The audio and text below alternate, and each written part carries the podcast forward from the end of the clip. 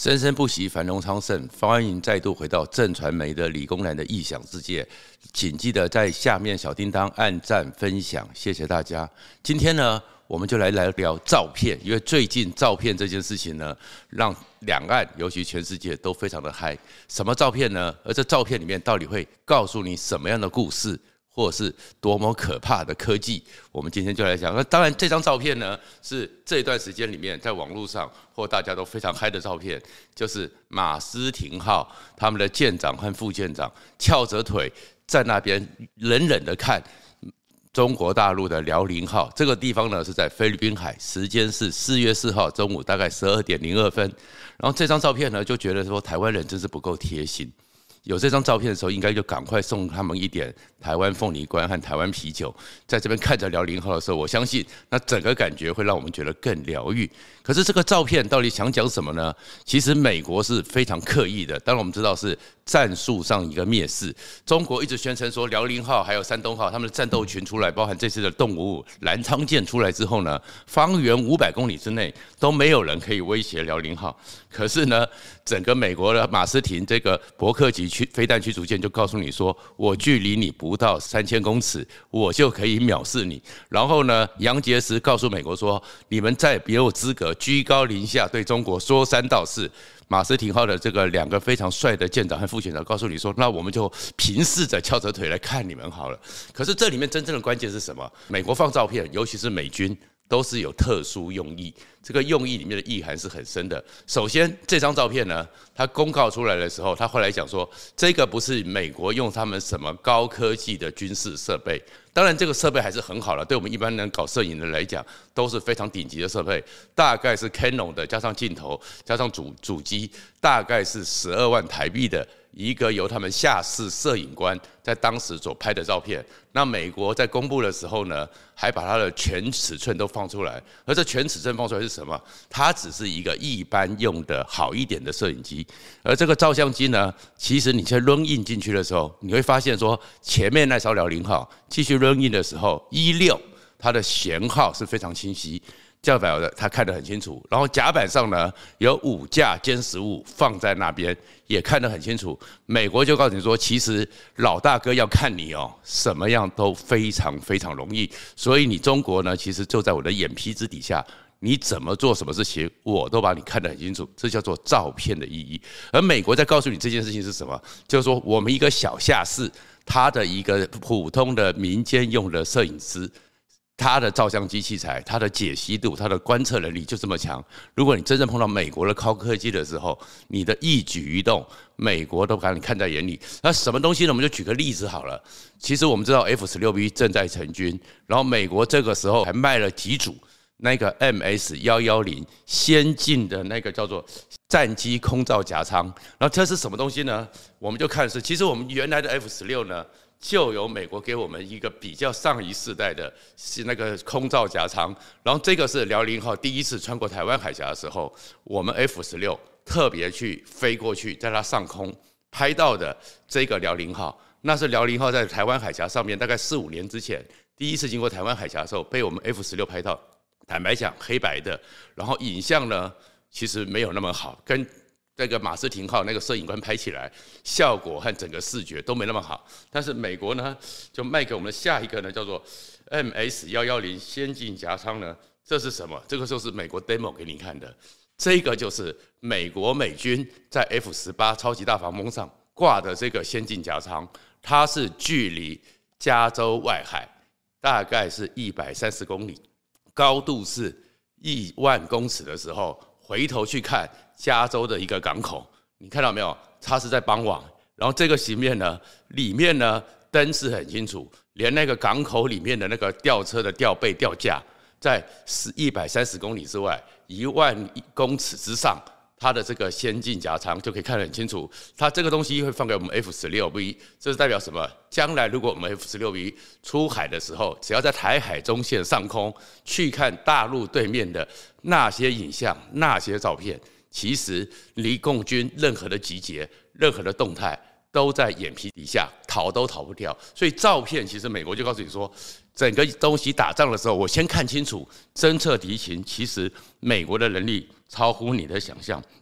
而正因为这样子，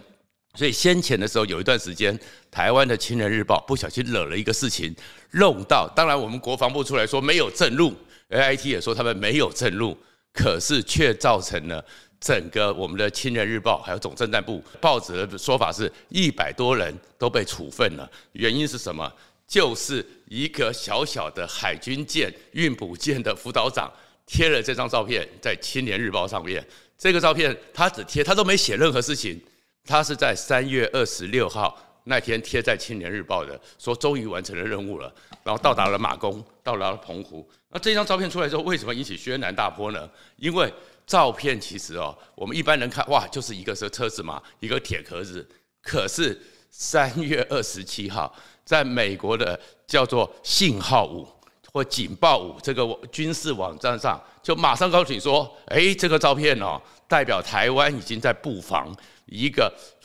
被动式的侦测雷达、战地雷达，而且布在澎湖。而这个雷达呢，他们从里面的一些构造，还有一些零件的外形，就已经，他就宣称。”这个照片是可以抓到歼二十。当你利中战机开始往下俯冲，经过澎澎湖上空，可能要攻击台湾的时候，其实你就已经被抓到了。然后他不但如此呢，三月三十一号，那个富比士军事网站。这个军事呢，也特别报道说，台湾有能力已经在部署了，这个可以抓到立中战机。哦，整个东西一出来之后，所以你到四月初的时候，就传出来了《青年日报》啊，总政战部啊，因为军方的《青年日报》，坦白讲，《青年日报》没什么人看，我们是不看的啦。可是军方的人，关心军事的人，我相信解放军一定有人专门在看，我相信美军也有人在看。然后这个东西是事实上呢，我们在二中科院呢。早就已经想要去做这样的野战雷达，因为我在当兵的时候是防空部队的，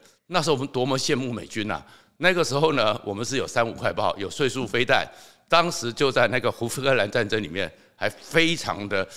有战力。可是呢，这个东西是什么？当时我们在的时候呢，我们并没有用雷达去导引，当时我们是这边摇，那我是不是我是排长指挥官。在中间的时候，接收着那个 AAOC，就是我们的战情室，然后告诉你说飞机已经飞来了，往什么方向？然后我们大概看到目视的时候，我就开始拿着拐拐下令给所有的炮车：十一点钟方向飞机逼近，两点钟方向飞机逼近。我们是用龙来摇，然后就摇炮塔，然后想去打。可是呢，当时的美军其实就是用雷达导引。当真正交战的时候，雷达直接接管炮塔的指挥塔。雷达直接就是他看到在哪里，立刻引导。然后最后的问题就是，你只要你只是要不要按那个键，让它发射出去。所以那个精准度和那个防御能力会提升很多很多倍。然后台湾一直做不出来，但是中科院呢，后来开始呢，第一次出来说是二零一八公告呢，就是我们也开始跟美军一样，在战地上非常机动的，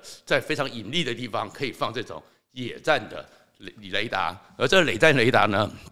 当时叫做一二四，可能是指二零一二年开始实行，二零一八年有实验，但是后面这一台让美军非常愤怒的是，因为它可能是有美国的协助。这为什么是协助？因为台湾并没有立中战机。如果你一个雷达能够抓到一些立中战机的参数，一定需要立中战机来实验，而且它已经去部署到。整个外岛去了，有部署就代表它已经堪用，而且经过很多次实验，所以美国显然有帮忙，因此美国非常愤怒。所以照片其实有很多时候我们看看小小的照片，其实它背后都可以告诉你很多很多的机密，甚至是巨大的利益。最有名的就是我们知道日本很厉害，但是日本呢，当时在中国改革开放刚开始的时候，开始去中国赚大钱，就是为了这个人，这个人叫王进喜，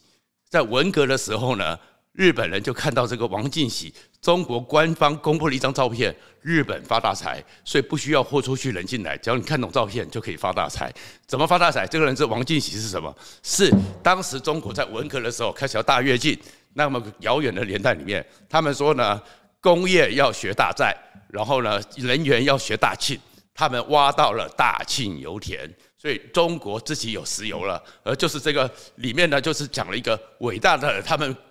样板性的工人叫王进喜，然后贴了张照片在中国的媒体上，《人民日报》、《新华日报》。哎，结果这张照片一出来之后，对日本人来讲，他们就受到很大的影响了。为什么呢？因为日本其实早就怀疑整个中国的西北有石油，北部塞北有石油。因为十九、二十世纪初呢，当那个发现了整个戈壁大沙漠有很多恐龙，到现在为止呢，其实戈壁大沙漠都发现出很多巨大恐龙的骸骨，所以呢，日本人就怀疑说，有这么多巨大的恐龙，代表着在中国的塞北、新疆这一带呢，古时候那是非常古老时候，很有许多巨大的动物在这里生存。既然有很多巨大的动物在这里生存，它们死亡之后埋在整个岩石底下，经过一两亿年，它们会化为石油，而化为石油都是巨大动物，所以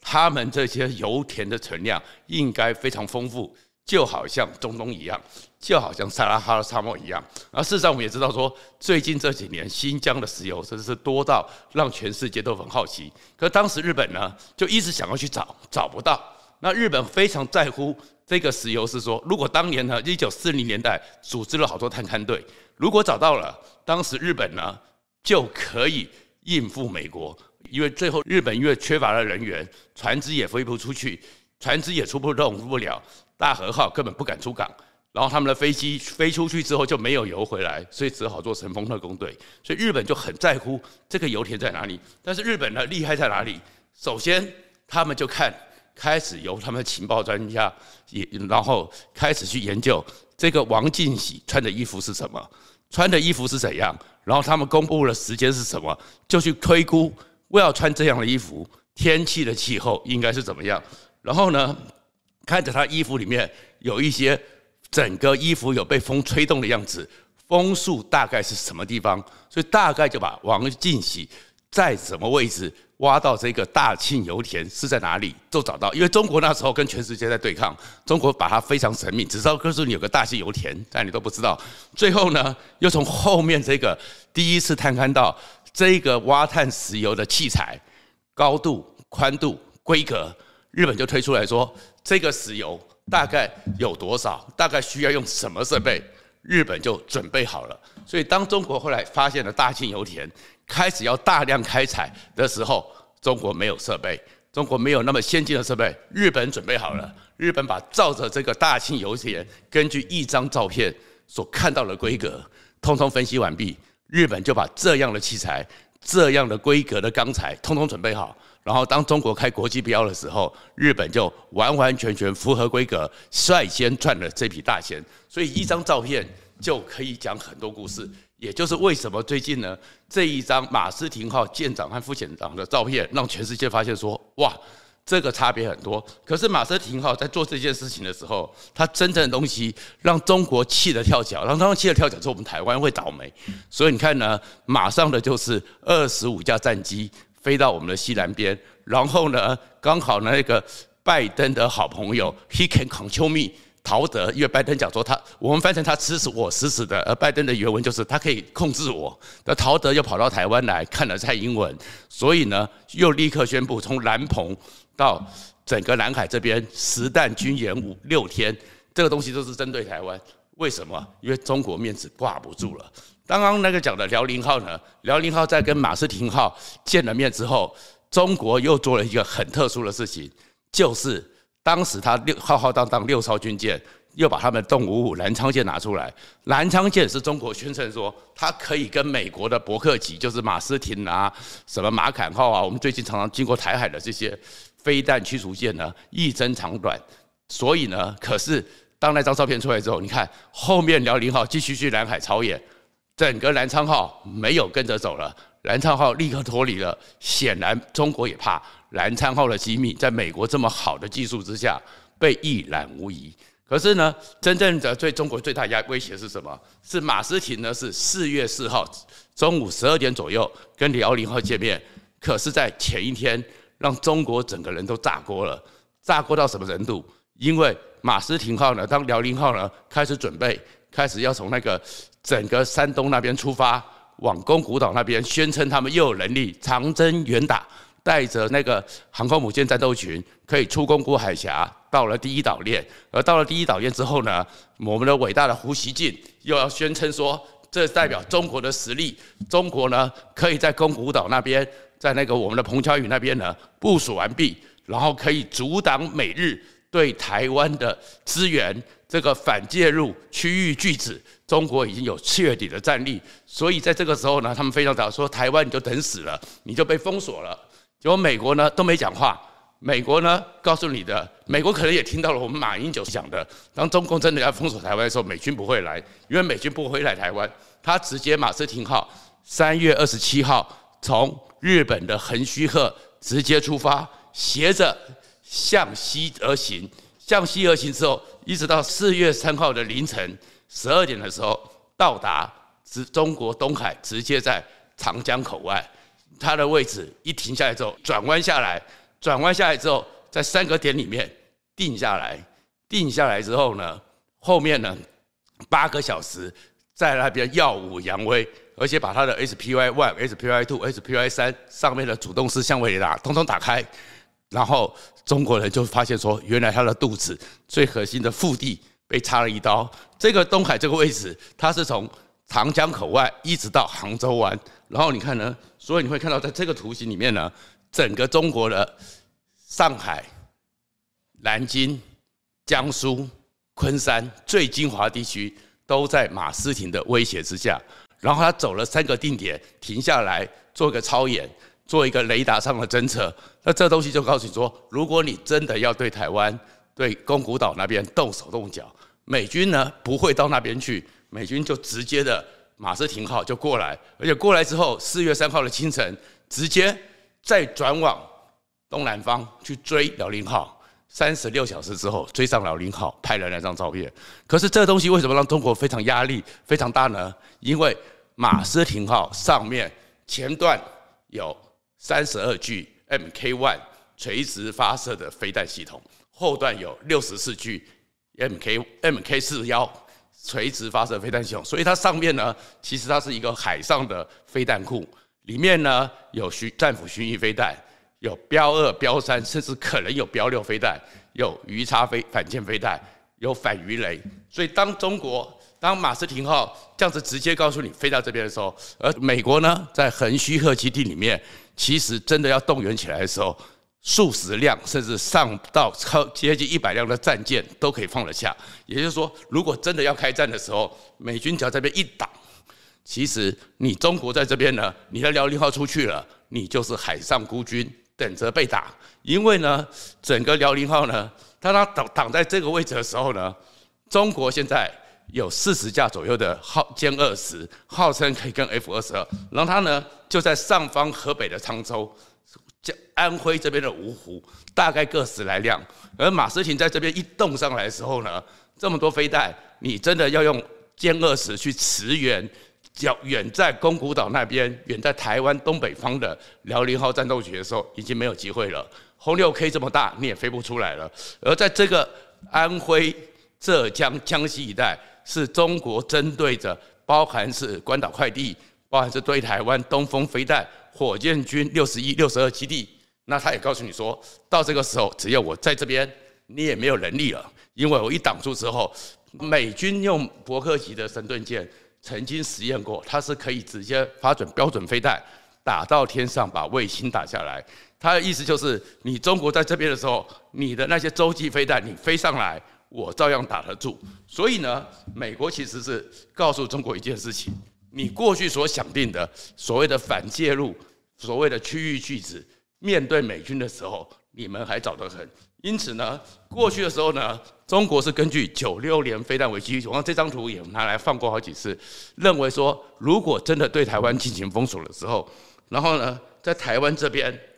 东北方西南空域最近常常飞了很多飞机的地方呢，他们的山东辽宁一组在这边之后，美国来不了，美国没办法驰援，然后呢，留在这后方的时候，我们的战力保持也没有用。因为呢，马上我们的加山基地、志航基地，通通都在他的火力压制之下。可是呢，美军呢都没讲话，但是美军做了一个动作。当你真的要蠢蠢欲动的时候，其实我美国呢不会来台海，不会在你的设想里面直接跟你正面交锋，而是美国呢会把你阻断，让你第一波攻击出海之后，你后面的第二波、第三波再没过过来。这个情况之下。就把中国号称两百二十万的大军中国的飞机、中国的飞弹这么多，都告诉你，你就第一波攻击，第一波出去之后，后面美军有把握让你不能来。所以我们刚看到的是，当那个整个马斯廷号翘着腿在看辽宁号的时候，其实那个时候连罗斯福号战斗群都已经渡过马六甲海峡进入南海，从另外一方面制止你从湛江、广东那边继续来包围台湾。可是这里面呢，当然有个状况是，美军呢虽然可以阻绝中国，让它只变成部分的兵力面对台湾，不会是全军出动，可是。美国并没有表现说，如果在台湾这边他会怎么处理。所以这里面呢，第一波的战力，台湾还是要去面对。美国还是说，台湾你还是自己的国家自己救，自己的战争自己打。所以你台湾面对中国，他把你阻绝后援之后，整个攻台的第一批军力，你台湾要自己处理。可台湾要自己处理的时候，你就发现说，美国其实帮台湾在处理或我们的军售里面的布局。又有一些连真正夺岛登陆这些状况都想到了，所以我们最近的时候呢，玉山舰开始能够下海，然后当然现在还要操演，那过几个月之后才正式服役。而这玉山舰虽然号称两栖补给运补舰，可是它的规格呢，比较像是扶风号，或是正在南海军演的马金岛号两栖攻击突击舰。因为它上面可以放两架直升机，现在是可以放两架 S 拐动机，当然将来也可以放两架海鹰直升机。而它的肚子特别大，一放下来之后呢，AAV 七这样的两栖登陆艇，数好几架，超过十架以上，可以放在肚子里面，也就是可以做一个夺岛攻击，等于是两栖攻击舰。而这个舰呢，来自于它的原型是美国的。圣安东里奥级两栖攻击舰，所以美国我们准备了，而同时呢，美国呢又给我们了四百颗新的标枪飞弹，反坦克用的，然后再给我们一千七百颗美军在二零一二年开始实战使用的托式飞弹二 B 型标枪。过去的时候，我们反坦克都知道是托式飞弹，可过去的托式飞弹有个缺点，它是用一根铜线导引，打出去之后，铜线传递讯息。飞到坦克上方，看到它的落点之后打下去。但是铜线这么高的速度里面会断裂，一断裂之后，托式飞弹就像一个空中飞掉飞靶乱飞。所以我们好几次在实验的时候试射的时候，托式飞弹有时候会乱飞。可是标枪飞弹呢，在不用这样的一个导引呢，它出去之后，雷达导引就我们刚刚看到的所谓的野战雷达。导引它之后出去之后射后不理，然后自己追寻目标打下去，然后再过来的那是标枪飞弹，而托第二款的二 B 型的托式飞弹射程到四千五百公尺，所以四公里外，如果你大量的登陆坦克车九九零四或什么上来的时候，在两四公里之外，托式飞弹二 B 就可以反应，而且托式飞弹二 B 呢已经用无线射频，不再用。路线导引，然后去了以后呢，也是可以接受野战雷达的导引，针对目标攻击。所以美国其实在这个时候也帮台湾做好了很多的准备，就是台湾你也要准备好你自己的第一波攻击，自己的战争自己打，自己的岛屿自己夺回来。其实美军呢会帮你挡住后面，但是后面其实有个更大的观察是说，因为菅义伟和拜登要见面了，而且双方发表一个共同声明。保确保关切台湾的一个安全，这件事情大家看起来只是一个声明嘛，可是在美日针对台湾来讲很重要，因为上一次美日的最高峰会议发表共同声明关切台海是一九六九年，当时是尼克森总统以及当时的日本首相佐藤荣作，也就是安倍晋三和现在日本防卫相岸信夫的外叔公。发表过，所以美国和和日本共同发表这个时候是告诉你说，习近平，你不要想要以为说你自己可以耀武扬威，确实你的军力是起来了，但是台湾海峡的安全跟美日安全息息相关。美国和日本通过一张照片告诉你说，美国绝对不会让你习近平畅所欲为。好，今天就讲到这里，谢谢大家。